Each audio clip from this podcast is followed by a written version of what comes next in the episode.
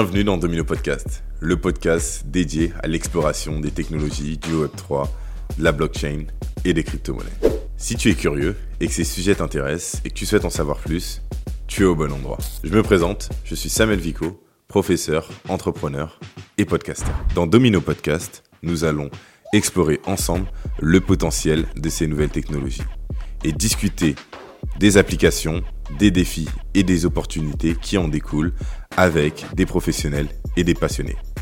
Sans plus tarder, déclenchons l'effet domino. Salut Marie. Salut Samuel. Comment tu vas? Très bien. C'est un plaisir de t'avoir euh, sur le podcast Domino. Merci beaucoup pour l'invitation. Tout le plaisir est pour moi et surtout je pense qu'on a des sujets assez intéressants qui vont, euh, sur lesquels on va pouvoir euh, échanger pendant cette petite heure ensemble. Avec plaisir. Ce que j'aime bien faire, c'est donner l'opportunité à mon invité de pouvoir se présenter et de me parler de, de nous parler de lui. Comment tu veux que les gens se, te connaissent d'elle Voilà. Nous parler d'elle, exactement. Dis-moi en plus. Alors, euh, je m'appelle Marie Lermite, je suis avocate. Je suis une jeune avocate parce que j'ai une première carrière en entreprise. Mhm. J'ai passé un peu plus de 12 ans en entreprise à des postes de direction juridique dans des groupes internationaux. J'ai commencé ma carrière en Allemagne, donc je suis euh, bilingue, trilingue, donc voilà, allemand. Et euh, j'ai commencé dans les télécoms par pur hasard, voilà. Et ensuite, j'ai continué à la bourse de l'énergie, donc bourse du gaz et bourse de l'électricité spot. Euh, donc j'ai fait deux très belles expériences dans des infras, donc très tech déjà. Et mhm. puis j'ai eu envie de devenir consultante en droit bah, pour être consultante en droit, il faut être avocate. Donc, euh, j'ai passé ce qu'on appelle la passerelle, je suis devenue avocate et je me suis installée toute seule. Et euh, mon premier client, c'était un client qui avait déjà un projet euh, blockchain de dématérialisation des assemblées générales sur blockchain. Ça n'a pas l'air hyper passionnant comme ça, mais c'était juridiquement hyper intéressant parce que c'était en 2018-2019. Mhm. Et donc on a décortiqué tout le processus des assemblées générales pour pouvoir ancrer euh, tout ça sur blockchain. Donc c'était le premier client. Et, euh, puis bah, c'est comme ça que je suis rentrée euh, un petit peu sur bah, toutes les questions liées à la blockchain, que ce soit la privacy, que ce soit juste du contrat, tout ça. Et ça m'a assez vite passionnée. Et aujourd'hui, eh bien, je suis, intégrée au sein du cabinet GGV, GGV Avocat Rechtsanwälte, donc qui est un cabinet en droit des affaires spécialisé dans les relations franco-allemandes. Ok. Alors, du coup, toi, tu n'étais absolument pas dans le domaine juridique et tu as fait une passerelle totale ou tu avais quand même un aspect juridique? J'étais directrice juridique. Ok, d'accord. directrice, autant pour moi. J'étais directrice juridique dans des belles PME euh, internationales. Donc, euh, c'est un super métier, juriste d'entreprise, parce mhm. qu'on a accès à, à plein de différents dossiers. On a une grande diversité de dossiers. Et puis, arrivé un moment, j'ai eu envie d'une diversité de clients. Voilà. C'est pour ça que je suis devenue avocate. Ok, très bien. Et ensuite, tu, tu nous as partagé entre l'Allemagne et la France. Ouais. Alors, comment été fait cette transition? Tu as travaillé aussi en Allemagne ou ça s'est passé comment? Exact. Oui, j'ai commencé. En fait, j'ai fini mes études en Allemagne. Mhm. Euh, à l'époque, ça s'appelait des maîtrises et des ESS. voilà. Donc, j'ai fini mes études là-bas. Je voulais pas être avocate, donc j'avais aucune raison d'entrer à Paris. J'étais bien, j'étais à Munich, il y avait les montagnes. Euh, voilà, la fête de la bière. Euh, et, donc, je suis restée en tout 8 ans. Et 8 ans où, j'ai travaillé et j'ai commencé ma carrière là-bas et ça s'est vraiment très bien passé. Jusqu'à un moment où j'ai eu envie de rentrer à Paris. Il y a eu des, pas mal de, lumières qui m'ont attirée vers Paris. Je me suis dit, hmm, il est temps d'aller voir ce qui se passe là-bas. Et je suis rentrée. Et, euh, et puis bah, après, j'ai continué à travailler dans un groupe franco-allemand. Ok. Et du coup, ta connexion avec la blockchain, ça a été au travers de ton premier client ou est-ce que tu es rentré dans la blockchain avant, tu y connaissais quelque chose? Rien du tout. je ne connaissais rien du tout à la blockchain. Euh, c'était vraiment à travers de mon premier client, il m'a fait ma formation blockchain. Ok. Ouais. Et donc, il t'a fait, c'était en quelle année? 2018, 2019, ouais. ouais. D'accord. Et du coup, suite à ça, tu as choisi de t'orienter spécialement sur euh, les projets blockchain ou euh, comment ça s'était... Euh, pas spécialement sur les projets blockchain, c'est des projets qui m'intéressent beaucoup. Mais mhm. euh, me dédier qu'à ça, euh, non, surtout à l'époque, il n'y en avait pas tant que ça. Et puis, il y avait un peu tout et n'importe quoi. voilà. et, et, à un moment, il faut aussi voilà, il faut aussi choisir un petit peu, enfin, pas choisir ses clients, mais il y a des projets qui sont plus ou moins intéressants, qui vont être en dehors de la blockchain aussi. Et je m'intéresse pour pas mal de choses. Donc en général, dès que c'est en mode projet, j'aime beaucoup. Voilà. Ok. Donc blockchain ou autre, projet tech, ça j'aime Projet tech, ok. ça j'aime beaucoup. Donc on ne se, cloisonne, on se cloisonne pas simplement dans la blockchain, on est de manière un peu plus large. Ouais. Ta spécialité euh, dans le domaine juridique, c'est quoi exactement? Alors aujourd'hui, euh, je travaille, alors le, titre, hein, le vrai, euh, c'est technologie émergente et projet à impact. Ok. Alors pourquoi? Parce que normalement on va dire ouais nouvelle techno ou NTIC encore, je sais même pas si ça se dit encore. nouvelle techno, ça fait très années 90. c'est vrai? Donc j'ai dit non, je ne veux pas avoir ce titre-là. Donc c'est nouvelle euh, c'est technologie émergente, pardon. technologie émergente et projet à impact parce que je me suis rendu compte que en, travaillant dans la tech, plus je travaillais dans la tech, plus j'avais besoin de trouver du sens dans les projets auxquels je participais, plus les, les porteurs de projets avaient besoin de ce, de ce sens, de réfléchir à l'utilité euh, du projet et puis à l'impact aussi parce que souvent des porteurs de projets qui sont des, des techs, hein, des mhm. devs purs, qui se rendent pas compte de l'impact de ce qu'ils font, mhm. euh, de ce qu'ils mettent sur le marché. Euh, et, ça, je trouve ça dommage qu'il n'y ait pas cette réflexion. Alors, euh, par contre, je vais avoir à côté bah, des projets où justement ils prennent la dimension collective derrière. Et ça, je trouve ça passionnant d'avoir ces réflexions en même temps parce qu'au-delà de la tech, ça concerne, ça concerne le collectif, ça mhm. concerne la vie en société. Donc, c'est pour ça que projet à impact, pour moi, c'est mhm. super important. Ok. Est-ce que tu as des exemples de projets qui se construisent, mais euh, comme tu viens de le dire, où ils n'ont pas conscience de l'impact qu'ils peuvent avoir? Il y a pas mal de projets qui sont pas du tout. Euh, enfin, dans le domaine de l'écologie, par exemple. où on prend pas du tout, on va, on va, on va voir même pousser à la consommation, à la surconsommation. Hmm. Est-ce que c'est utile? Est-ce que ça apporte vraiment quelque chose? C'est comme faire des armes. Oui, c'est bien, ça fait du boulot, mais bon, après, euh, hein, hmm. voilà, c'est faire du travail, enfin créer, créer de l'emploi, c'est à quel prix À quel prix Voilà. Je pense à un moment, il y a ces réflexions-là. Et, et, je pense qu'elles deviennent de plus en plus. Déjà, de un, ça fait partie des. Euh, je pense dans le milieu de la blockchain, des valeurs qui sont assez fortes. Euh, notamment, euh, il y a des notions de la regenerative finance. Tout à fait. Donc, toutes ces choses qui prennent de plus en plus de place. Mais surtout, c'est sur cette capacité à. les gens qui sont dans la blockchain, c'est des gens qui sont déjà en règle générale, l'esprit de la blockchain, il est assez porté, euh, porté sur ça. Mais euh, est-ce qu'aujourd'hui, euh, dans la blockchain, tu penses que c'est la solution qui va permettre, ou ça fait partie des solutions qui vont permettre à ce que les projets aient, ont un impact beaucoup plus écologique ou en tout cas plus euh, respectueux. Ouais. Social aussi. Social aussi. Aussi, ouais. Quand on parle de, euh, de, de, de, la population qui n'a pas accès aux banques, tout mhm. simplement, euh, c'est vrai que là, la blockchain, Bitcoin notamment, bah, c'est un petit peu fait pour ça, à la mhm. base, quand même. Donc, il n'y a, a, pas que l'aspect environnemental, il y a l'aspect social également, qui est extrêmement important.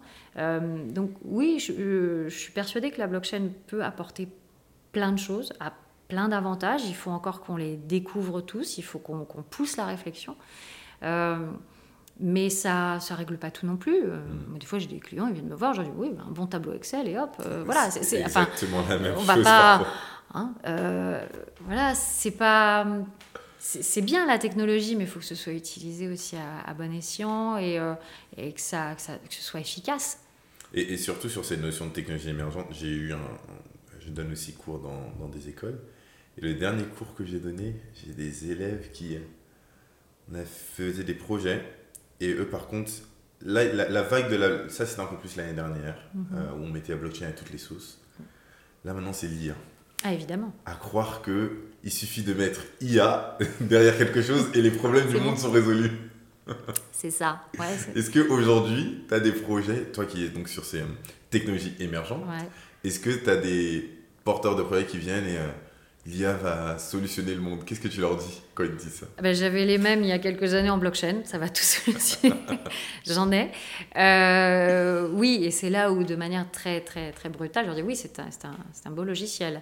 Voilà, c'est un logiciel. c'est un très beau logiciel, oui. Donc, Donc euh, forcément, il faut leur donner une utilité. Oui, c'est enfin même enfin pour moi de manière très égoïste aussi c'est important de savoir pourquoi est-ce que je, je, participe à, ces projets là parce mhm. que je, lorsque je travaille avec des clients j'essaye de voilà, comme je dis, je participe, je suis partie prenante au mhm. projet. Euh, j'y mets beaucoup de cœur aussi, souvent. Mhm. Euh, donc, euh, j'aime bien savoir pourquoi je le fais. Et la question du pourquoi, pas du comment, mais du mhm. pourquoi, Est, terriblement importante. Et, c'est des choses j'aime bien. Voilà, j'aime bien me lever le matin et savoir pourquoi je me lève aussi. Et du coup, il y a un des aspects donc qu'on a partagé avant que, qui est important, c'est la privacy. Ouais. Comment est-ce que tu protèges j'allais dire la, la, euh, privatisation, non, mais euh, la, euh, en français, le... Les données personnelles, l'intimité, la vie privée des gens. La vie privée des gens. comment est-ce que tu, tu, fais ça? Est-ce mhm. qu'aujourd'hui, parce qu'on a vu aussi ce changement de paradigme, l'un des, des changements les plus parlants, c'est les, les États-Unis, le pays de la liberté. Mm. Il se passe un attentat le 11 septembre 2001 ça devient le pays qui se retourne plus vers la sécurité mm. plutôt que la liberté. Est-ce qu'aujourd'hui, il y a euh, une possibilité d'avoir de la sécurité et de la liberté? Et Ça, c'est un équilibre extrêmement difficile à avoir. Et il y a un sacrifice à faire d'un côté comme de l'autre. Mm. Euh, c'est difficile à entendre pour les, euh, pour les personnes qui sont très, très Bitcoin, parce que normalement, ça doit être un Eldorado de liberté. Mm. sauf que malheureusement, il y a de l'humain au milieu. Voilà. Moi, je dis toujours le. Heureusement. Ouais, malheureusement, heureusement. Mais le plus gros risque en informatique, hein, euh, c'est l'interface entre la chaise et le clavier. Euh, elle est là. c'est là le risque. Et il y a de l'humain, et l'humain n'a pas, pas forcément l'éducation, l'envie euh, de, partager euh, voilà, sur la blockchain et de faire attention un petit peu comme les uns les autres. Donc euh, c'est extrêmement difficile à gérer l'humain et soit on est dans une posture extrêmement sécuritaire, soit très libertaire, mais trouver l'équilibre entre les deux est particulièrement compliqué. Après, le règlement général sur la protection des données, le fameux RGPD, je pense, essaye d'apporter un équilibre en faisant en sorte que les entreprises prennent leurs responsabilités. Mm-hmm ce qui est déjà pas mal. Mhm. C'est, je trouve ça je trouve que c'est une démarche, euh, une démarche de compliance, donc de mise en conformité. On va dire aux entreprises, ok, donc tu fais ton projet, pas de problème, je viendrai, je viendrai pas voir, mais par contre, tu fais ça bien, tu fais de la prévention, tu fais de la sanction, tu voilà. Et ça, je trouve que c'est une démarche qui est vraiment, qui est vraiment intéressante. L'inconvénient, c'est que les entreprises, un, le font pas toutes, elles jouent pas mhm. tout le jeu, elles jouent pas tout le jeu du pourquoi est-ce qu'on le fait pourquoi est-ce que je vais collecter absolument euh, autant de données? Est-ce que j'en ai vraiment besoin?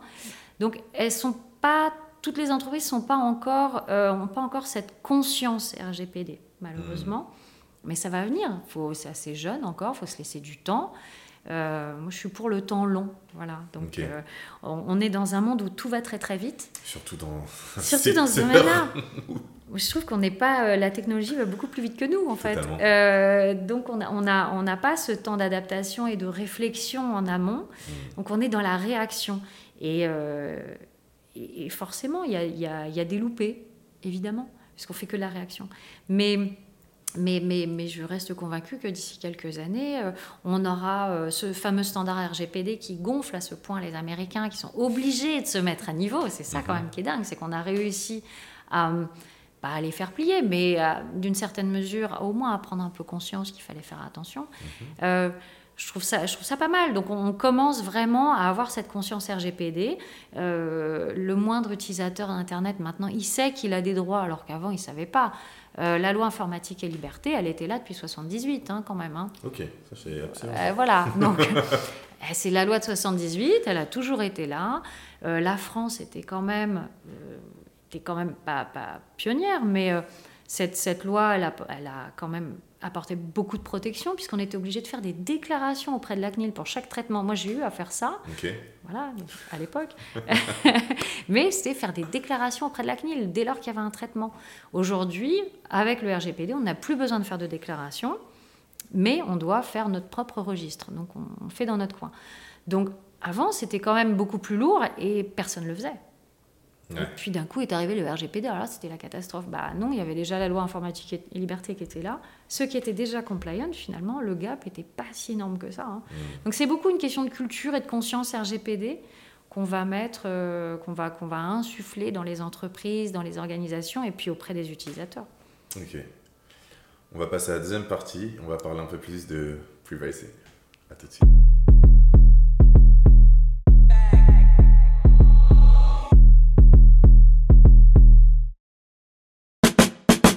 On est de retour. Vous le savez, commencez à connaître la chanson. Tous ceux qui ne sont pas encore abonnés, c'est le moment de vous abonner, de cliquer, liker, partager. Et euh, si vous avez trouvé ça qualitatif, bah, n'hésitez pas à mettre 5 euh, étoiles sur Apple Podcast et Spotify. Maintenant qu'on a fini la pub, on est obligé un peu. Normal. Revenons-en un peu. Du coup, on s'est quitté un peu sur la partie RGPD. Euh, moi, j'aimerais savoir, déjà, une grosse question qui arrive, on se le pavé dans la mare, est-ce que la RGPD n'est pas là que pour avantager les grosses structures? Pourquoi? Je pense ça Parce que aujourd'hui, par exemple Coca-Cola, lui, il vise tout le monde. Pas forcément besoin d'aller, euh, de viser un personnage bien précis. Euh, il fait de la pub euh, lors du mondial. Ils ont les moyens de faire une pub et de toucher un public large. un jeune entrepreneur ou euh, un petit entrepreneur qui, lui, a un persona bien précis et euh, qui arrivait à sortir un peu euh, des revenus, arrivait à bien s'en sortir parce qu'il avait la capacité de bien targeter son audience, se retrouve aujourd'hui avec la partie RGPD. D'un côté, il y a aussi Apple qui a lui aussi mis un peu les, les freins, freiné un peu le tout. Du coup, est-ce que la RGPD euh, de l'extérieur, on peut se dire, est-ce que c'est plutôt les lobbies qui ont poussé ça? Est-ce que ça nous protège réellement? Parce que est-ce que vraiment juste dire non, je ne veux pas de cookies nous protège réellement? Et est-ce que c'est vraiment ça la RGPD Alors, Alors beaucoup de questions. Ah ça fait beaucoup de questions. ça fait beaucoup de questions. les lobbies. Euh, je ne pense pas que ce soit les lobbies des GAFAM qui aient poussé pour avoir le RGPD, loin de là, parce qu'en 78, ils n'étaient pas là déjà. Hein. euh, donc c'est pas eux. On avait déjà au niveau européen pas mal, euh, une certaine notion de la protection de la vie privée et de l'intimité des mmh. gens. En fait, le, fait que tu as parlé de 60... Ça, a tué ma question parce que j'avais préparé cette question, mais le fait de savoir que ça date de beaucoup plus longtemps, en fait... ouais. Vas-y. Ouais, ouais. Non, la, vie privée, l'intimité, c'était quand même quelque chose d'important. Et les données personnelles, ça a toujours été quelque chose d'important. Même avant l'apparition, ou presque concomitamment à l'apparition de l'ordinateur. Ok. Voilà. Mais il n'y avait pas encore ces notions de big data où on pouvait... Non récolter énormément de données. Non, mais c'était déjà de la data. On avait déjà des, des magasins qui avaient, euh, qui avaient une liste, euh, un fichier client mhm. avec des numéros de téléphone ou mhm. des numéros de sécurité sociale pour je sais quel, quel institut. Et déjà là, euh, voire même déjà là, disons, on sentait que l'État collectait de plus en plus de data et que l'État devait aussi être un peu plus prudent sur mhm. sa manière de traiter des données. Ok. Donc c'était pas uniquement pour les GAFAM, c'est de manière générale, c'est euh, c'est plus une question euh, de euh, voilà de, civilisation. Voilà, on en est où dans nos libertés? Ben, La liberté, c'est aussi l'intimité. Voilà. Mmh. Et ça, il faut le protéger. Et avec l'avènement des data et du big data, encore plus. Mais euh, donc euh, non, non, les, lobbies, je pense qu'ils se sont bien battus pour, pour limiter un maximum euh, le, RGPD et ses effets. ensuite, sur la partie avantage concurrentiel entre les gros et les petits, ça a été un énorme chamboulement pour les très gros parce que eux, ils ont eu énormément de travail mhm. pour se mettre en conformité. Euh, ils y sont toujours. Hein. Euh, c'est, enfin, le, premier qui dit qu'il est en conformité totale avec le RGPD, moi je, veux bien le rencontrer. Hein. voilà, c'est quand même, surtout parmi les gros, c'est quand même très compliqué. Euh, donc pour eux, c'est, assez difficile. après, pour les petits aujourd'hui ou les jeunes porteurs de projets, souvent bah, ils, sont, ils ont la conscience RGPD déjà, donc ils savent que ça existe. Alors hmm. ça peut les effrayer, mais disons qu'on est censé, en tant que citoyen lambda, voilà, euh, moyennement éduqué, mhm. euh, on est censé pouvoir être en conformité par nous-mêmes, sans obligatoirement passer par des cabinets d'avocats. ou avoir des salariés spécialisés en, RGPD. On regarde un peu euh, sur le site de la CNIL, il y a plein de choses, il y a plein d'outils justement à destination des personnes qui sont plus petits, qui n'ont pas forcément les moyens, mais leur permettent quand même d'être, d'être conformes. Hmm. Donc c'est vrai qu'ils vont avoir moins de data, donc qui dit moins de data dit moins de risques, mais bon, quand même, une donnée reste une donnée.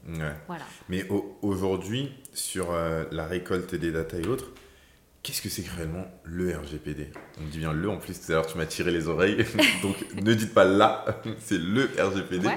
Euh, le règlement général sur la protection des données, bah, c'est donc un règlement européen euh, qui entre en vigueur en 2018, mhm. qui reprend euh, bah, les grandes lignes de ce qu'on avait déjà en 78, à savoir il faut protéger les données personnelles des, des, utilisateurs. Voilà. Donc les données personnelles, bah, c'est quoi? Ça va être tout ce qui permet d'identifier directement ou indirectement une personne. Hmm. Donc nom, prénom, euh, ok, adresse mail, hein, quand on voit euh, voilà le, nom, le prénom dedans évidemment. Euh, ça va être la plaque d'immatriculation, ça va être une adresse IP, mhm. une, ça va être aussi bah, le numéro de sécurité sociale la clé publique. Ok. Voilà. Et forcément, exactement. exactement. Tu, fais la transition parfaite, j'ai même pas eu besoin de la faire, j'allais y arriver sur. Et la clé, ouais. Et du coup, effectivement, dans ce podcast, on parle Web 3. Bah Donc, pourquoi on parle RGPD Parce que, effectivement, euh, notre clé privée, notre wallet, va être un de ces éléments. Comment est-ce qu'on traite? Est-ce qu'aujourd'hui, comment est-ce que tu traites la RGPD dans, dans ton travail qui est lié avec euh, des projets Web 3 Qu'est-ce que tu apportes? Comment tu l'implémentes? Est-ce que ça change la donne? Ou est-ce que le Web3 est euh, RGPD friendly? Alors, il n'est pas, forcément RGPD friendly parce que. Euh, en général, les porteurs de projets disent non, mais euh, de toute façon, c'est pas possible d'implémenter le RGPD dans le Web3, donc on n'en fait pas du tout. C'est mieux, c'est vrai, c'est une bonne idée. Euh, non, c'est compatible. Et d'ailleurs, la CNIL le disait dès 2018, l'innovation et la protection des données, ce n'est pas quelque chose d'antinomique. Hmm. Donc, on, peut concilier euh, le, Web 3, euh, disons, la technologie décentralisée a ce, voilà, le, pain point, hein, on va dire, c'est qu'on ne puisse pas supprimer la donnée. Donc on ne peut pas supprimer une donnée personnelle à partir du moment où elle est ancrée hmm. dans une blockchain. Donc c'est en effet le, gros problème. Euh, mais on peut prendre des mesures pour faire en sorte de protéger cette donnée. Euh, donc il y a quand même des, des, moyens pour, euh, pour contourner cette, cet ancrage de données perso dans, dans une blockchain finalement. Euh, après, il y en a qui disent Moi, je mets rien dans la, blockchain. Oui, mais par contre, c'est sur un serveur. Donc, il faut quand même s'en occuper aussi. Voilà, c'est sur un serveur euh, physique quand même. Même si c'est sur blockchain, la data, elle est hébergée quelque part. Mm. Donc, euh, il faut de toute façon s'en occuper. Mais, mais non, c'est pas du tout antinomique. Et il faut avoir cette démarche RGPD, il faut l'avoir en tête mhm. euh, et, savoir à chaque instant où est la donnée. Ok, mon wallet est une donnée personnelle à partir de ce moment-là, dans mon registre RGPD, parce qu'il faut maintenir un registre RGPD. Mhm. Dans mon registre RGPD, je vais dire, ben voilà, j'ai des adresses de wallet. Et à partir du moment où je collecte des adresses de wallet, eh bien, euh, je vais définir euh, la finalité, la durée de conservation, est-ce que j'en fais exactement mhm. ce traitement? Dans le monde de la blockchain, on a un peu ce côté très euh, utopique où on se dit que effectivement on possède à nouveau notre donnée, notre donnée n'est pas euh, monétisable sans notre accord. Euh, on le sait très bien, lorsqu'on met vraiment la main dans le cambouis, c'est pas vraiment le cas. C'est difficile, c'est le grand rêve, hein. c'est de pouvoir être enfin totalement souverain sur sa donnée, mhm. sur ses données pouvoir, euh, voire même il y a eu l'idée de, les monétiser hein, euh, finalement. Moi, Choisir si on veut les monétiser ah, ou pas. Je, pense que Facebook devrait me payer, hein, euh, franchement, c'est pour ce qu'ils utilisent. Qui, ils m'imposent de leur pub en plus, donc je pense mhm. qu'ils devraient me payer. Mais, mais ça, c'est le, grand, le grand rêve. Alors, c'est le grand rêve, on y travaille. Il y a, y a on essaye toujours de trouver des solutions pour pouvoir être vraiment titulaire de, nos propres données et en faire ce qu'on veut. Donc, on a abordé tout à l'heure rapidement la question du, zero knowledge, des, mhm. NFT, des solvent tokens. Donc, mhm. il, y a plein de, il y a plein de mécanismes comme ça qui sont à l'étude. Euh, donc, c'est une très bonne chose. Mais mhm. après, il y a une question de vulgarisation et puis il y a une question de bah, faire en sorte que d'adoption, enfin Bah, d'adoption c'est- de masse. C'est ça la, la- grosse question, hein. c'est que la réalité, l'adoption, c'est très compliqué d'avoir une adoption si on essaye d'être conforme, sachant qu'en plus de tout ça, la technologie est complexe. Donc Mhm. il faut parler conformité, décomplexifier euh, une technologie. Et moi qui l'enseigne et qui essaye de, de- de la rendre la plus accessible possible, je sais à quel point c'est euh, Compliqué. c'est compliqué. Ouais. Et en plus de tout ça, faire en sorte que bah, les gens puissent trouver leur intérêt et l'utiliser au quotidien. Souvent, je donne l'exemple. Ce qui a fait qu'aujourd'hui, euh, les GAFAM sont un élément de notre identité. Par exemple, Google avec les adresses mail ou Facebook Ouais. avec euh, son compte Facebook, c'est parce qu'ils nous simplifiaient la vie. C'est-à-dire qu'on a besoin. C'était d'une facilité tellement déconcertante que on a accepté de leur donner. Et c'est toujours cette question. Si on ne paye pas, c'est nous le produit. Bah, si tu payes pas, Donc- c'est toi le produit, c'est certain, c'est sûr. Donc forcément, Ouais. Eux, ils n'ont pas eu tous ces freins. Eux, ils n'ont pas eu. Comment est-ce que aujourd'hui un projet dans le Web 3 peut sortir son épingle du jeu alors qu'il doit être compliance, il doit en plus de tout ça euh, expliquer et évangéliser, ramener des Mhm. gens, créer une communauté, animer une communauté, tout faire en même temps? On va devenir schizophrène. Ah ouais. Mais, alors ça, la question de la, la conformité, à la rigueur, ça pour moi c'est un, c'est un basique, ça doit l'être. Ça c'est le plus dur. C'est vraiment la question de, de l'adoption de masse. Hmm. C'est vraiment la question de la pédagogie aussi. Et encore une fois, euh, le facteur humain. Euh, il y en a beaucoup qui s'en foutent.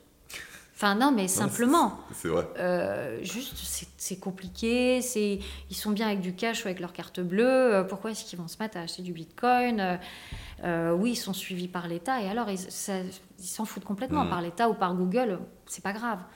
Euh, ah oui, le, le fameux non, mais j'ai rien à cacher de toute façon. Oui, bon. c'est. euh, et, et- et je pense que c'est ça aussi le- la, la- la grosse partie du, du- du défi. Donc nous, on a un défi euh, tec- technologique, juridique, Mhm. et on, on va trouver plein de solutions. hein. Mais au niveau global, et c'est là où on en arrive au point, est-ce que c'est souhaitable finalement? Mhm. Euh, Pourquoi est-ce qu'on le fait? Est-ce qu'on le fait juste pour une petite partie de la population, euh, des développeurs, des gens qui sont hyper en avance, euh, qui, qui misent sur euh, l'innovation, et on fait quoi des gens derrière? Hmm. voilà. Donc on va créer euh, bah, deux vitesses. C'est peut-être pas idéal. En même temps, je pense qu'on est obligé. Déjà de 1, parce que euh, mon point de vue, c'est qu'on est, euh, on est plus ou moins dans des bulles générationnelles, des bulles d'opinion Qui font qu'on a toujours, euh, dans certains de mes podcasts euh, que j'ai tourné, euh, tourné précédemment, on parle de cette notion liée au fait que les choses, nous, dans le monde de la blockchain, on pense que ça va vite, que tout passe vite, qu'il y a une adoption. et là, il y a eu un tweet, une euphorie du marché, tout le monde, ok, à partir du moment où l'ETF Bitcoin va sortir, le monde va changer. Et en fait, on est ultra sollicité, nos sens sont ultra sollicités. Et on peut prendre parfois même nos rêves pour de la réalité. Sauf que la réalité, c'est que de tous mes amis, il y en a que très peu qui comprennent la blockchain alors que j'ai un podcast, Bah oui. alors qu'ils me suivent. Et malgré tout ça, il y en a que très peu en réalité Mhm. qui sont intéressés par ça. Et comment est-ce qu'aujourd'hui, on peut euh, non pas prendre nos rêves pour des réalités, mais arriver à conquérir ce marché tout en étant euh, en respectant la vie privée et en respectant un peu le, la, la vie des autres entre guillemets. Et là, je pense que ça passe beaucoup par, par la pédagogie, l'éducation. Et c'est ce qu'on fait quand même petit à petit dans, dans les écoles, avec des. des- Enfin, dans les écoles, on ne leur fait pas des cours hein, sur comment utiliser TikTok ou autre, mais, euh, mais on essaye quand même de leur, de leur expliquer les dangers euh, d'Internet et des réseaux. Donc, ils sont quand même pas mal au courant sur, euh, sur leur, euh, leur vie privée, ce que ça veut dire, tout ce qui est les revenge porn, les cyberharcèlements, enfin, c'est connu maintenant, et ils sont éduqués à ça. Donc, j'ai l'impression qu'après cette période d'euphorie où on, on balance tout ce qu'on peut de nos données personnelles, de notre vie privée, finalement, Mhm, mhm. on arrive aujourd'hui à un mouvement euh, à- en contre, hein, surtout avec l'arrivée de l'IA, où les gens se rendent compte qu'il y a des dangers Ouais. et que la tech peut avoir des dangers pour eux. Euh, et peu importe à quel niveau, Mhm. ou même s'ils ne l'utilisent pas vraiment, ils se disent Ah oui, mais quand même, même si j'ai un compte Facebook, c'est. euh, c'est pas génial en termes de vie privée, ils savent tout. Euh, et ça, il y a eu des documentaires, notamment sur Netflix, etc., qui étaient super bien faits. Derrière nos écrans de fumée. C'est ça, ouais. Pour expliquer les, les, dangers de la tech. Alors, euh, ou, encore, j'ai vu il n'y a pas très longtemps une campagne de pub, c'était la, Deutsche Telekom, euh, avec, c'était un petit film, on prenait une enfant et puis on la faisait grandir en IA, et puis elle parlait à ses parents en disant, bah voilà, tout ce que, voilà, tout ce que vous pouvez voir d'images sur moi, transformé par, par l'IA, et c'était assez, euh, c'est assez parlant, et, je, je crois que ça il y a vraiment une prise de conscience sur c'est quoi ma donnée.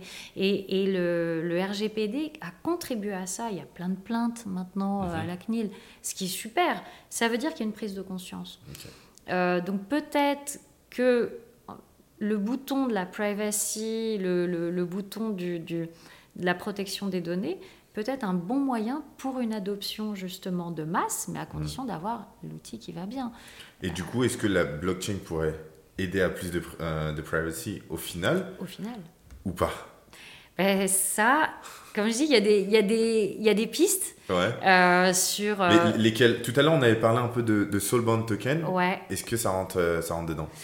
Alors oui et non, parce que moi j'ai rencontré un... Alors Soulbound Token... Est-ce que tu veux peut-être en parler et après on repart dans ça Tout à fait, mais euh, Soulbound Token, donc c'est ces tokens qui sont attitrés à une personne. Mhm. Alors, une wallet, ouais, plutôt un wallet. Voilà, un wallet, pardon, exactement. Surtout pas une personne d'ailleurs. Un wallet, c'est hyper important comme distinction.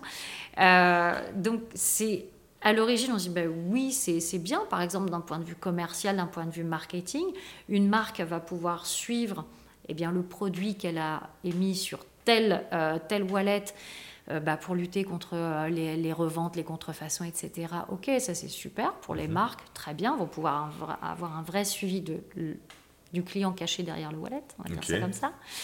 Euh, au niveau institutionnel, bah, c'est bien aussi pour des diplômes, Mhm. Euh, pour l'attribution de diplômes, pour... Euh, les expériences professionnelles. Voilà, des choses comme ça. Super. Mhm. Et il y a le troisième niveau, c'est l'État. Mhm. Euh, L'État, donc, il va éventuellement, je ne sais pas moi, donner une identité, des droits. ok. Et alors, l'idée du Soulbound Token, c'est de ne pas être, comment dire, transférable. Sauf qu'un wallet, ça se transfère. Voilà, déjà, déjà, donc premier risque. Donc moi, quand on m'a dit ça, j'ai ah oui, donc non, sur le token, euh, peut-être pas. Et puis, euh, deuxième risque, et ça, c'est ce que m'a appris il n'y a pas longtemps un, un, ingénieur blockchain, il m'a dit, non, mais ça peut être euh, dans le code, on peut même mhm. prévoir de le, de le burner en plus, ou de le transférer. Alors Et là, problème. Effectivement. voilà.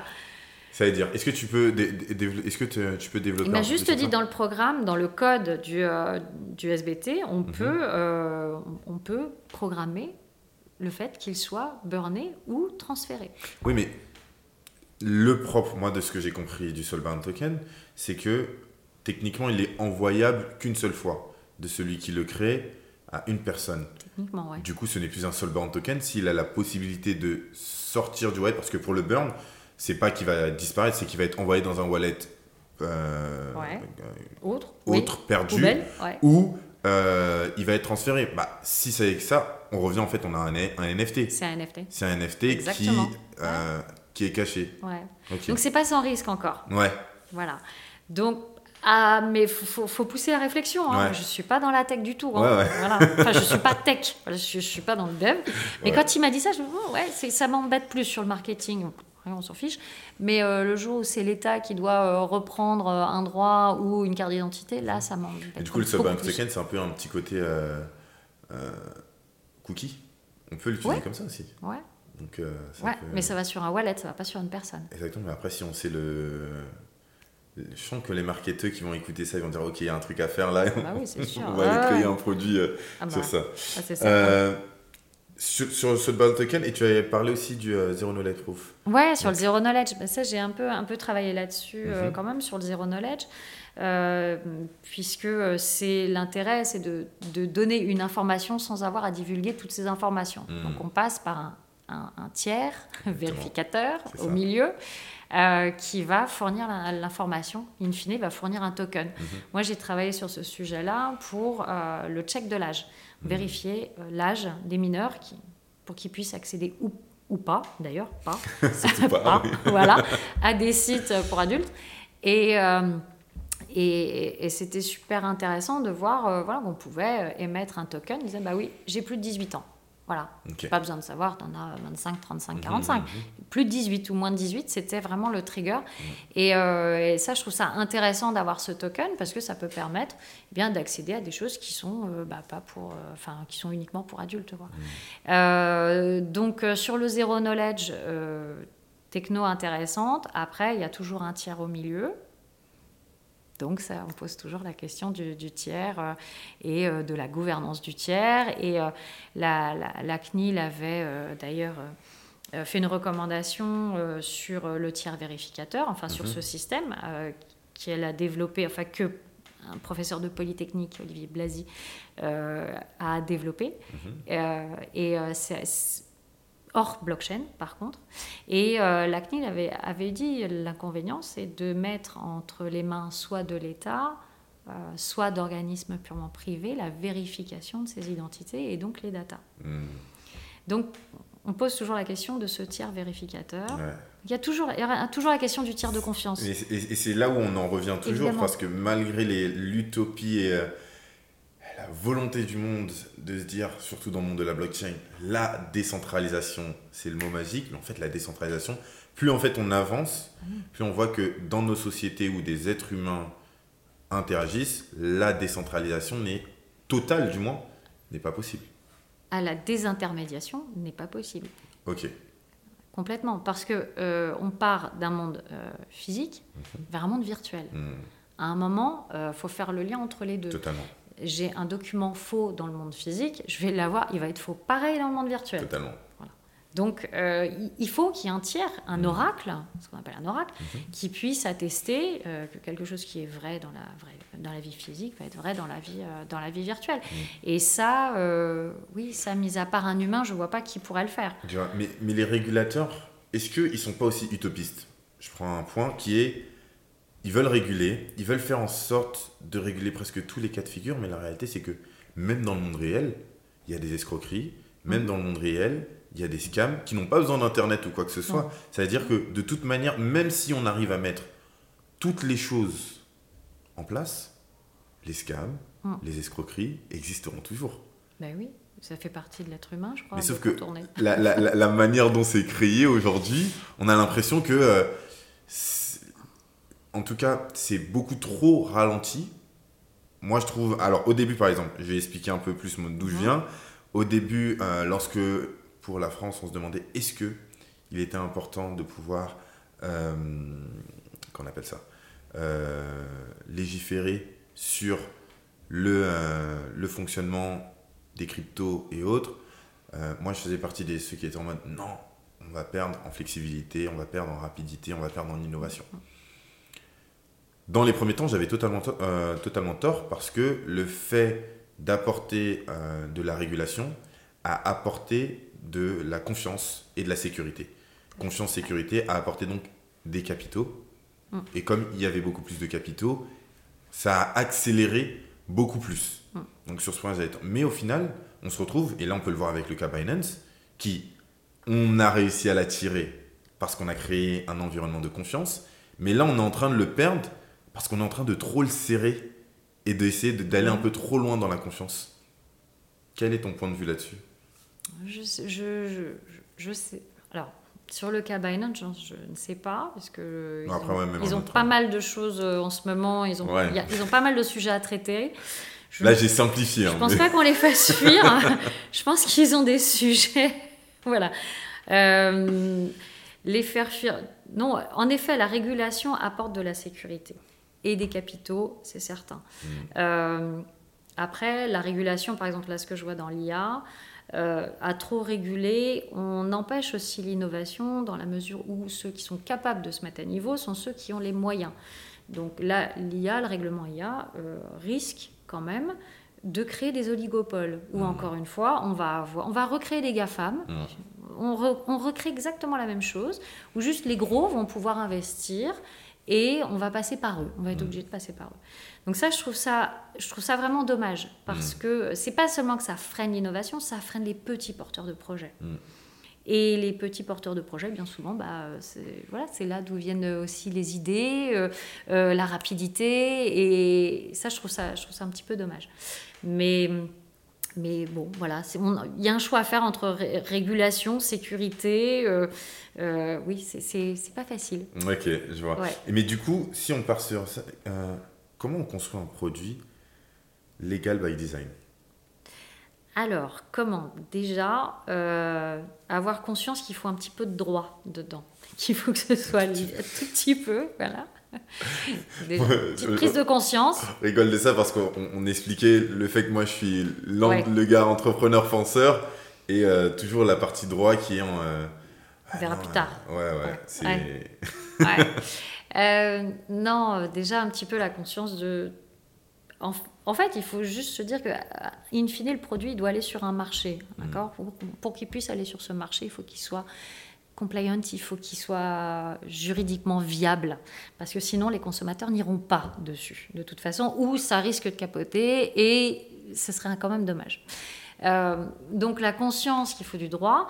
Après, euh, moi, comment je fonctionne quand j'ai des porteurs de projets qui arrivent avec des idées, euh, ben, on construit ensemble le projet. Donc c'est comme un diamant brut mhm. et euh, on va le tailler ensemble. Donc il me donne l'idée de départ ou, l'objectif, voilà. Et à partir de là, euh, moi je viens avec un petit marteau et puis on va, tailler comme ça, on va dire bon bah là il y a un petit peu de RGPD, un petit peu de droit commercial, attention droit de la concurrence, attention là sur la partie fiscale et puis à la fin, à force de l'avoir, euh, voilà, d'avoir pris le diamant, d'avoir fait un petit peu toutes les faces, et ben on arrive à avoir un, beau produit mhm. qui finalement qui voilà, qui tient la route et qui peut enfin aller aller rencontrer son marché. Ok.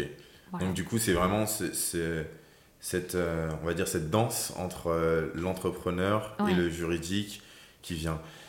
Moi, moi, je le vois bien. Je, lorsque je pousse des projets ou même lorsque je fais du, du consulting pour, pour mes, mes clients, c'est proposer pas mal d'idées. Après, je le propose, c'est juridique. Ça, je me dis, me dis euh, non, non, non. Et après, la plupart du temps, moi, ma réponse, c'est plus et comment on le contourne Pas juste non, mais plutôt comment est-ce qu'on le contourne. Et après, tu avais dit aussi un autre point qui était très intéressant qui est. Euh, oui, au bout d'un moment. si, on veut pas le contourner. alors, si on veut pas le contourner, bah, vas-y, mais bon, le mur après, hein, est, pas très loin, hein, souvent. Mais des fois, à force de faire cette danse, comme tu dis, au bout d'un moment, on se rend compte que c'est peut-être l'idée qui est pas bonne non plus. Voilà. c'est vrai, ça m'est déjà arrivé aussi. Se dire, ah bah finalement, c'était peut-être un peu foireux. Mais bon. Mais ça sert aussi à ça, cette danse, comme tu dis, avec, avec, euh, avec le juriste et l'avocat. Euh, c'est de se rendre compte que peut-être bah, l'idée n'était pas bonne et puis il euh, faut repartir sur autre chose. Donc c'est pas contourner, mhm. c'est trouver un nouveau design et se, et, se, lancer autrement. Ok. Très bien. Et euh, tu m'avais aussi, avant qu'on commence, tu m'avais aussi euh, repris sur un des podcasts que j'avais fait, et tu as totalement raison, sur euh, un abus de langage que vous avez fait qui était sur la notion de l'éthique. Ah ouais. Et je trouvais ça intéressant, et j'aimerais bien que tu me le dises, parce qu'au final, mon point de vue, c'était on a une éthique personnelle, et chacun a son éthique. Mm. Ce qui est un abus de langage. Est-ce que tu peux nous expliquer déjà bah, qu'est-ce qu'est l'éthique et plutôt retravailler un peu ça pour euh, bah, nous faire grandir un peu? En fait, l'éthique, c'est. Euh, on va avoir différents, différents niveaux, d'accord? On va avoir euh, la loi, la morale, mhm. l'éthique. Ou alors après, dans l'autre sens. D'ailleurs, on a d'abord sa morale, parce que chacun a la sienne. Hein. ensuite, bah, il y a la loi qui vient au-dessus. Et encore au-dessus, il y a l'éthique. Puisque l'éthique, ça va être une manière de concevoir la, le collectif, mhm. la vie en société, le pourquoi et le est-ce que c'est souhaitable Est-ce que dans une vie en société, donc je ne me prends pas moi dans mon intérêt à moi, mais dans l'intérêt de la communauté, de la collectivité, dans quelle mesure est-ce que ce produit va apporter quelque chose, va être éthiquement soutenable, tout simplement mhm. euh, Et ça, c'est des, des, questions qui sont assez, assez importantes. Ou euh, c'est pas la, morale, c'est quelque chose de totalement différent. C'est, comme je dis toujours, chacun a la sienne de, la mhm. de, morale. Euh, et bon, il n'y a aucun jugement euh, là-dedans. Par contre, l'éthique, c'est autre chose. Et c'est pour ça qu'il y a de plus en plus, en tout cas, il y a eu des tentatives, notamment euh, dans les GAFAM, hein, d'avoir des comités d'éthique. Mhm. Et la démarche est super intéressante parce qu'il s'agit de prendre des gens qui sont qui ne sont pas dans l'entreprise. Justement, on va prendre des externes qui vont avoir des formations de euh, professeurs de droit, sociologues, psy ou autres, et qui vont finalement se mettre ensemble pour estimer si un contenu, par exemple, mmh. eh bien, si éthiquement on peut, on peut le soutenir ou, ou pas. C'était notamment la question d'avoir euh, des images, bah, l'image d'un sein sur Instagram. Mmh. Ça, c'est pas de la morale. Surtout pas. Et c'est le problème, c'est que sur Instagram, cette image d'un Instagram ou je sais plus quelle plateforme. c'est ça. Hein. Euh, l'image d'un sein, euh, eh bien pour, pour telle ou telle personne, eh ben, ça va être outrageant, ça va être à l'encontre de sa morale et mhm. autres. Très bien. Mais ça, à la rigueur, on s'en fiche. Euh, quand on est un, un, réseau comme Instagram, on peut pas se permettre d'avoir une morale. Euh, parce que sinon, après, ça s'appelle de la censure. Et mmh. ça, en termes de liberté publique, c'est euh, c'est juste impensable. Mais ça, on l'arrive quand même parce que même si on ne le veut pas, Mais bien sûr. notre éthique est influencée par notre morale. Bien Et notamment, euh, cette notion aussi qu'on avait abordée dans le podcast, qui était l'impérialisme technologique. L'éthique est en règle générale liée à quand même une culture, une zone géographique. Donc, le fait de développer ça, par exemple, que le projet ou euh, le tout soit développé aux États-Unis, il y a quand même une éthique qui est propre un peu aux Américains, beaucoup plus libertarienne, euh, avec euh, des manières de faire qui sont différentes, avec aussi des biais Tout à fait. qui se retrouvent dedans. Aujourd'hui, comment on arrive à construire dans un monde Web 3 Est-ce qu'il y a une éthique du monde Web 3 Parce que l'éthique, au final, là, on crée un nouveau monde on a un nouveau monde qui est le monde digital, qui est un monde qui se crée avec des pluralités, des personnes qui sont totalement différentes, euh, où la culture n'est plus forcément le, euh, du moins l'origine, le sexe n'est plus forcément l'élément qui va unir les gens, mais ça va plus être est-ce qu'on est connecté, est-ce qu'on a la même vision, est-ce qu'on croit pareil, est-ce qu'on a les mêmes valeurs?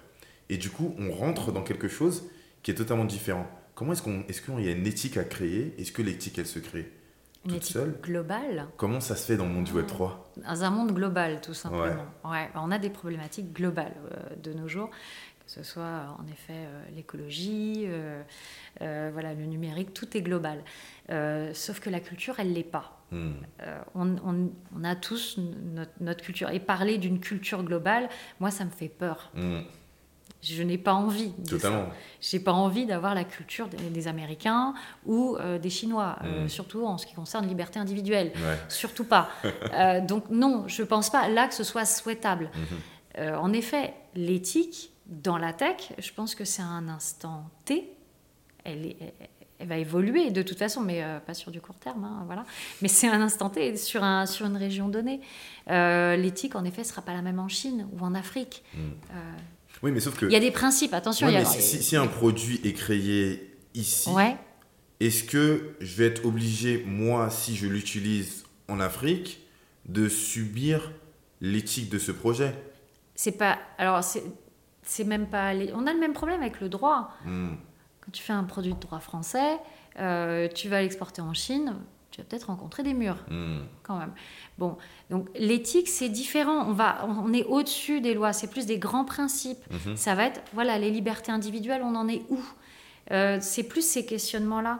Et auquel cas, si tu développes un produit avec euh, voilà, ton RGPD, ce sera peut-être plus compliqué pour toi d'aller t'implémenter en Chine. Auquel mhm. cas, il faudrait peut-être mieux avoir un produit propre à développer là-bas, qui soit adapté euh, j'imagine assez difficilement un produit euh, chinois très euh, réglementé, disons à la chinoise en termes de, de, données personnelles, mhm. venir s'implémenter en France. C'est même pas de l'éthique, là, c'est vraiment c'est en termes de droit, il y, a, y a un tel gap culturel. sauf, que là, aujourd'hui, on a encore cette capacité, on a encore des, des, des limites physiques, donc des frontières. C'est vraiment un projet chinois qui vient en France. Dans le futur, ça va être, en tout cas moi, peut-être que je me trompe, mais on va être dans le digital. Euh, ça va être un projet certes qui a une base quelque part, mhm. mais qui est utilisé par l'ensemble du monde. Ouais. Comment est-ce qu'on fait en sorte que l'ensemble du monde se retrouve? Est-ce que au final, ça va être un panel qui va créer une éthique commune? Comment ça va se passer? Je pense pas qu'on puisse parler d'une éthique commune. Arrête Il y aura peut-être des grands ouais. principes, euh, des grands principes. Mhm. Voilà, euh, liberté individuelle, euh, euh, les droits des femmes, Mm. euh, des choses comme ça. Ça, ça c'est de l'éthique. Euh, après, euh, enfin, le, le risque, moi, je l'ai vu il n'y a pas longtemps sur, euh, sur, par exemple, des produits euh, services de métaverse. Mhm. Voilà, où euh, j'ai regardé les conditions générales. Et là, j'ai vu ce qu'on avait le droit de faire et de ne pas faire. d'accord. Je me suis dit, donc euh, la promesse d'un monde complètement fantasmé, euh, euh, ce monde parallèle euh, qu'on nous promet où on peut faire un petit peu tout ce qu'on veut, bah, bah non. Et là, il y, avait des gros questionnements d'éthique, justement. Est-ce que, euh, est-ce que j'ai le droit de, tuer quelqu'un dans le métaverse? Bah quoi, c'est des pixels? C'est pas grave. Bon, par contre, si je l'insulte, là, euh, bah non, là, le code pénal s'applique parce qu'on n'a pas le droit d'insulter quelqu'un quand même. Mm. Mais par contre, je lui mets des coups de couteau, il n'y a pas de problème. Bah non. Euh, donc là, c'est des questions ouais, d'éthique. Ouais, Voilà. ok. Euh, Est-ce que j'ai le droit de voler dans le métaverse? Bah non, parce que c'est du vrai vol dans la vie réelle, mais dans un métaverse finalement. Voilà. Et l'image de tuer quelqu'un, il y a eu cette histoire de viol dans le métaverse. Mhm. Ben, on peut, il faut qu'il y ait des corps pour qu'il y ait. Ouais. il- il- Enfin, un viol requiert une agression physique. Ouais. Donc c'était pas un viol, c'était, il y avait même pas agression euh, sexuelle. Il y avait cyberharcèlement, Ouais. mais il n'y avait pas agression sexuelle. Donc, donc là, y voilà, c'est tout- toutes ces questions-là qui sont super intéressantes, Bah, notamment c'est- dans le c'est métaverse. Ces questions qu'on se pose ici, c'est euh, c'est de savoir est-ce que euh, réellement, comment est-ce qu'on peut anticiper ça? Comment est-ce qu'on. Parce que la plupart de ceux qui écoutent, c'est des personnes aussi qui construisent ce Ouais. monde. euh, donc, Ouais. c'est que- quelle est- quelles sont les, les données sur lesquelles on peut se rattacher? Bah, L'éthique, c'est juste se poser les questions du pourquoi du projet. Hmm. C'est pourquoi ça a apporté quoi? Est-ce que c'est est -ce c'est souhaitable? Est-ce que je vais pas finalement créer un monstre? Mm. Euh, Et la protection du coup des gens ouais, de notre communauté, tout simplement. Et comme ça, on sécurise un, mar- un marché aussi. hein. Ok. Pour parler de protection, on va passer à l'autre partie. On est de retour donc pour notre euh, troisième partie on, était en train d'aborder le, sujet de la protection de la communauté et tu as notamment euh, travaillé sur un projet euh, qui c'était bah, pour du contenu pour adultes et du coup il fallait protéger une partie de la population qui sont les plus jeunes. Comment est-ce qu'on fait?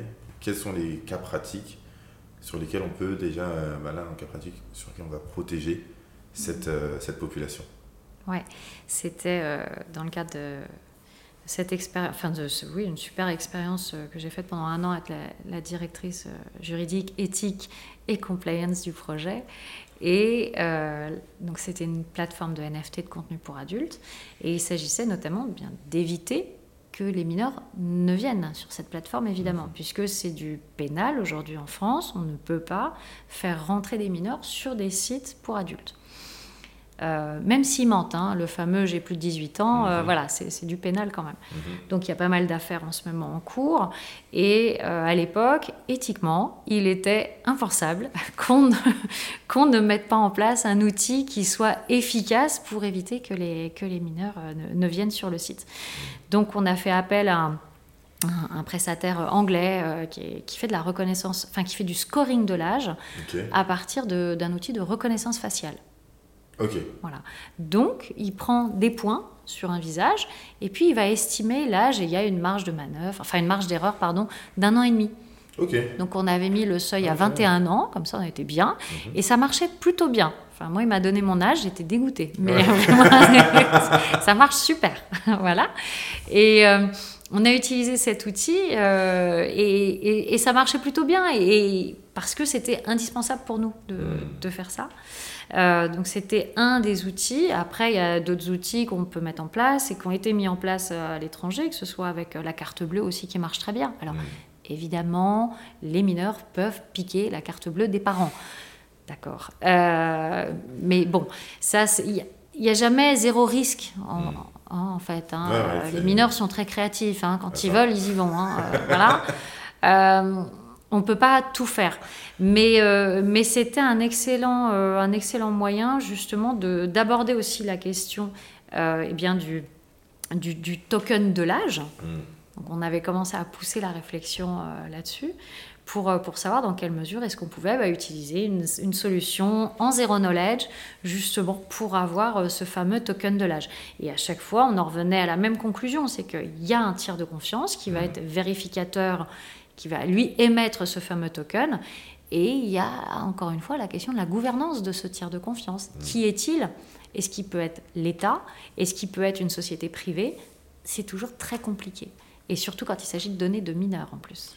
Ah, ça, mais au moins, on a un cas pratique qui permet de savoir, voilà, aujourd'hui, avec de la compliance, de la volonté, on peut réellement protéger notre communauté. Est-ce que tu penses que c'est un sujet qui revient souvent? Parce que c'est vrai, est-ce qu'on en parle dans le monde de la blockchain, le fait de protéger sa communauté? Euh, bah, on en parle par rapport au scam, tout ça, mais après, on a du mal à entendre le fait que la compliance, tout ce qui est mhm. KYC, tout ça, tous ceux qui vont chercher votre identité, mhm. euh, que ce soit aussi pour sécuriser la communauté. Euh, pour en avoir fait et mis en place un programme de compliance dans cette société, c'est indispensable pour de la confiance, tout mhm. simplement. Vous avez un marché qui est pourri, personne n'y va dedans. Euh, et c'est super intéressant de voir des wallets qui sont, qui sont pollués, qui sont passés par euh, du financement de terrorisme, surtout à l'heure actuelle. Hein. Euh, c'est des gens avec qui on n'a on pas envie de, de, donner de l'argent ou on n'a pas envie de faire des transactions avec eux. Enfin, mmh. personnellement, je ne veux pas. Donc la réglementation anti, anti-blanchiment, financement du terrorisme, je trouve qu'elle a du sens. Elle a beaucoup de sens pour sécuriser le marché et tout le monde à la fin. Mais surtout, il y a cet aspect, moi, pourquoi je pose cette question? Parce que dans le monde de la blockchain, euh, notamment, vu qu'on est encore assez des puristes dans le monde mm. pour l'instant, il y a cette notion de nos données nous appartiennent, notre sécurité nous appartient. Et comme on remet un peu la sécurité de chacun à chacun, on ne se soucie pas forcément des autres et de comment est-ce qu'on va pouvoir protéger le chacun qui est à côté de soi ou le chacun qui est dans sa communauté. Exactement. Et c'est quelque chose sur lequel je l'entends rarement sur des panels, j'entends rarement euh, lors de, discussions sur réellement comment on va faire. Est-ce que peut-être on est trop concentré sur euh, la démocratisation de cette technologie et c'est quelque mm. chose qui arrivera peut-être après ou est-ce que c'est quelque chose qui doit arriver en même temps et qui aiderait potentiellement cette démocratisation? Je trouve que ça, ça, tourne en fait beaucoup en circuit fermé entre les devs. Donc, euh, euh, enfin les devs ou les, puristes, ils vont tous être hyper libertaires. C'est sympa quand on connaît, quand on comprend la technologie. Mmh. Euh, après, on va se plaindre en même temps qu'il n'y a pas d'adoption de masse. Donc forcément, vous comprenez pas. Oui, d'accord, mais si vous tournez en boucle, c'est compliqué. Euh, donc c'est assez contradictoire, je trouve. Mm. Euh, pour qui adoption de masse, eh bien, il faut apporter des outils qui permettent aux gens de comprendre, de se sentir en sécurité. Et ça, ça veut dire que tout le monde doit abandonner et faire la concession d'un peu de sa liberté, malheureusement. Voilà. Donc c'est pareil, c'est une question d'équilibre. Et, euh, et c'est dommage pour les, pour les puristes. Mm. je les aime beaucoup. mais on ne peut pas se plaindre à la fois qu'il n'y ait pas d'adoption de masse. Hein, et en même temps, euh, voilà, donc la liberté. de masse euh, passera par euh, le fait Je de crois que oui. soin de, de, de l'autre? C'est pas mal. c'est une bonne idée. nice. on va bientôt finir. on, parlait, on avait parlé aussi d'un truc avant de, de commencer qui était. Tu es assez critique sur la fameuse quatrième révolution. Ah oui Ah oui, la fameuse quatrième révolution industrielle dont j'entends beaucoup parler en ce moment. Vas-y, là, ta, carte blanche.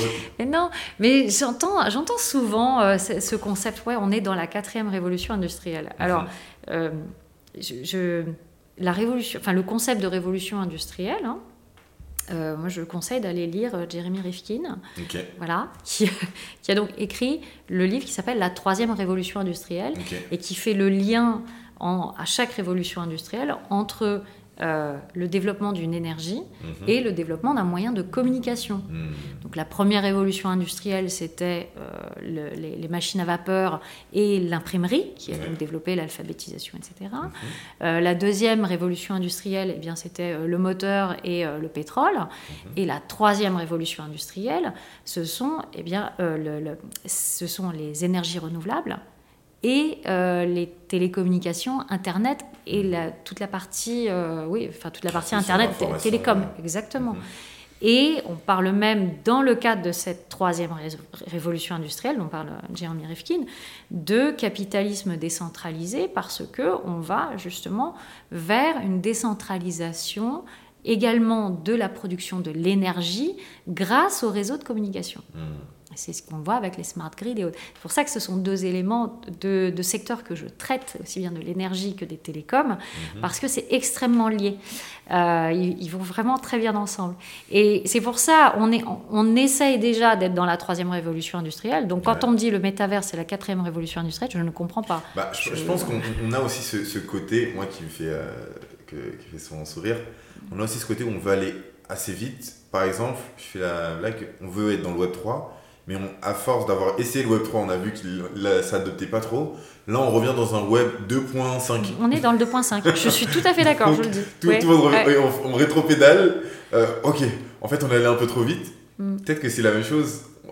On est dans. Ouais. Les gens ont lancé la quatrième révolution parce que. Bah, buzzword, savant. Super marketing. Oh waouh, c'est incroyable. Mais Et non. au final, on revient. Le juridique nous dit que. Ah, non, mais... euh, c'était ma petite blague. On, on- voilà. Je, non, mais je suis aussi dans le 2.5, hein, euh, Ouais. du, ouais, du 2 en front et du, euh, du 3 en bac. C'est exactement ça. Mais, euh, mais non, sur le coup de la, quatrième révolution industrielle, non, on va déjà essayer d'aborder la troisième correctement. Mhm. Et puis on verra plus tard. Mais, mais je, je leur conseille juste de lire Jeremy Rifkin, c'est absolument passionnant sur le sujet. Ok, formidable. Bah, J'allais noter, mais après, je suis rappelé qu'en fait, j'ai le podcast, donc euh, je pourrais me rappeler de. C'est bon. On s'appelle Non, sinon, c'est pas Voilà, c'est ça. En tout cas, merci beaucoup. Est-ce que tu as un petit mot pour la fin, un conseil pour les auditeurs? Ben, le legal, quand même, Ouais. c'est assez important. non, si vous voulez que le projet décolle. euh, Et surtout, continue, parce que c'est bien qu'il arrive sur le marché, mais qu'il reste. Bah, c'est qui souvent reste, mieux. qui soit viable, voilà, pour faire un produit viable, bah, c'est, euh, faut quand même qu'il y ait un petit peu de juridique dedans, Ouais. voilà, par respect, voilà, tout ce qui est l'éthique, tout ça, tout ça, quoi. Voilà. Très bien. Et ceux qui n'ont pas compris ce que c'était l'éthique, bah, repartez réécouter un peu euh, ce qu'on a dit avant. Merci beaucoup pour ton temps. Merci, C'était vraiment euh, très sympathique. Merci à toi. Et euh, Un vrai bah, plaisir. vous, je vous donne euh, rendez-vous la semaine prochaine. En attendant, ensemble, on va lancer l'effet domino.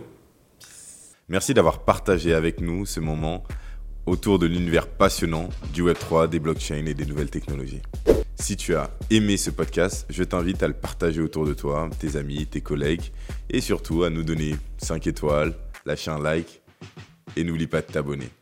Sinon, je te donne rendez-vous la semaine prochaine à 12h. En attendant, n'hésite pas à consommer nos snacks podcast pour encore mieux comprendre l'univers de la blockchain. Et en attendant, déclenchons l'effet domino. Allez, ciao